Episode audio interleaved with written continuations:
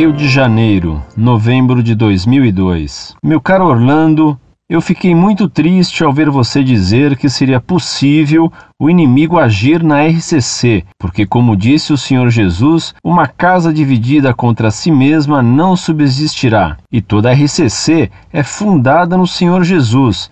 Existem casas da RCC para formação na doutrina da Santa Igreja Católica. Não é um movimento de alucinados ou movido pelos impulsos dos seus próprios corações. Quando um rapaz que não fazia parte do grupo dos discípulos de Jesus pregava, o Senhor Jesus disse para deixar que ele pregasse, pois ele anunciava Jesus. Eu acho que o Senhor não precisa ter olhos tão críticos para a RCC, e nunca a RCC declarou ou declara que não precisa da igreja ou do clero, pois a RCC tem a consciência de que o clero e a igreja foram instituídos por Jesus para nossa salvação. Eu sou carioca, senão convidaria o senhor para num dia ir comigo a um grupo de oração. Não leve isso como zombaria, pois jamais tive essa pretensão. Ao contrário, não podemos ignorar quão bem a RCC traz à igreja quantas pessoas que pela RCC renovaram a sua adesão total a Cristo e à Igreja. E sobre a ação de Deus na RCC, muitas coisas que lá acontecem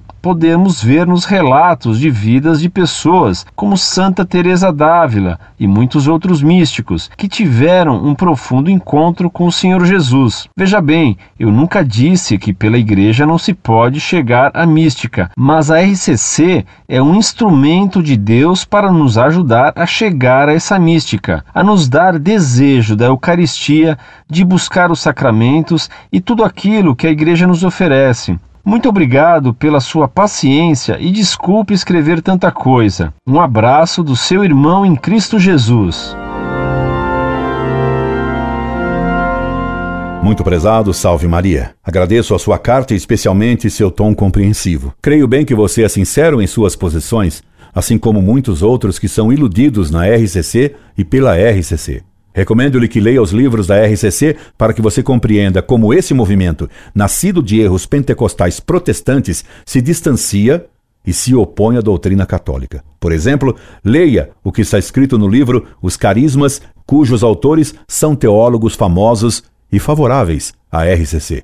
Veja como nesse livro se confessa que a RCC é de origem protestante damos por suposta uma continuidade entre neopentecostalismo católico e pentecostalismo protestante dos anos 1900, bem como entre este e o revivalismo americano do século XIX. Essa continuidade é verificável e declarada, embora relativizada na declaração Claude Gereste, Adile e nos Carismas, ensaio A Hora dos Carismas, em revista Concilium, 1977, 79, número 129, Vozes Petrópolis, página 16.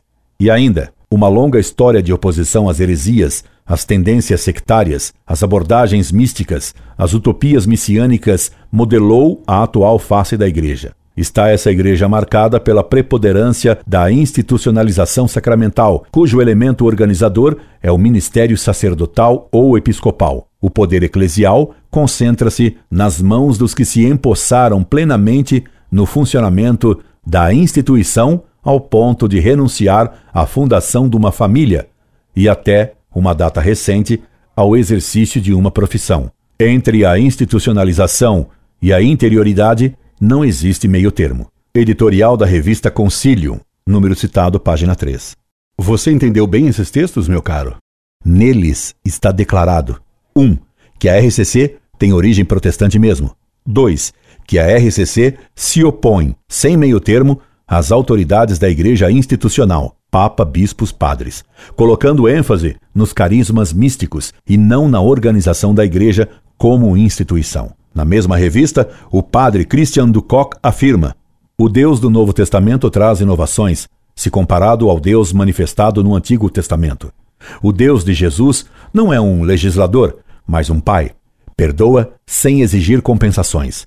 Perdoa porque, sendo os homens seus filhos, os ama. Em compensação, os homens são fiéis a ele, não para evitar o castigo infligido por um juiz, mas porque é seu pai. Assim, a religião, segundo a ordem da lei, é substituída por um laço familiar irracional. Christian Ducoc, Os carismas, formas sociais do caráter imprevisível da graça. Em Carismas. Editora Cite, página 94. Você entendeu bem o que escreveu esse padre? Deus nada exigiria em compensação do pecado. Ora, Cristo nos disse que se não fizerdes penitência, perecerei todos do mesmo modo.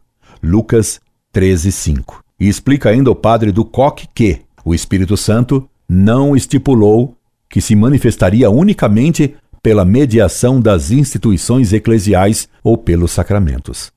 Página 95. Você compreende o que está dito aí? Que o Espírito Santo não assiste apenas à igreja e só na igreja. Compreendeu que o que esse padre quer ensinar é que não é preciso ser católico para ter a graça e os carismas do Espírito Santo, e que a RCC se opõe às autoridades é reafirmado pelo padre do Koch no livro que cito, dizendo: exercer um ministério na igreja é um carisma, não um direito, no sentido atribuído hoje. Página 100. Traduzindo, ele está afirmando que a autoridade ministerial na igreja hoje é atribuída pelo direito canônico ao Papa, bispos e padres, mas que de fato deveria ser atribuída aos que têm um carisma. Você vê bem, meu caro, que quando lhe inculcam que a RCC não é contra as autoridades na igreja, estão lhe ocultando algo, pois que os teólogos da RCC querem dar o poder a quem diz ter carisma.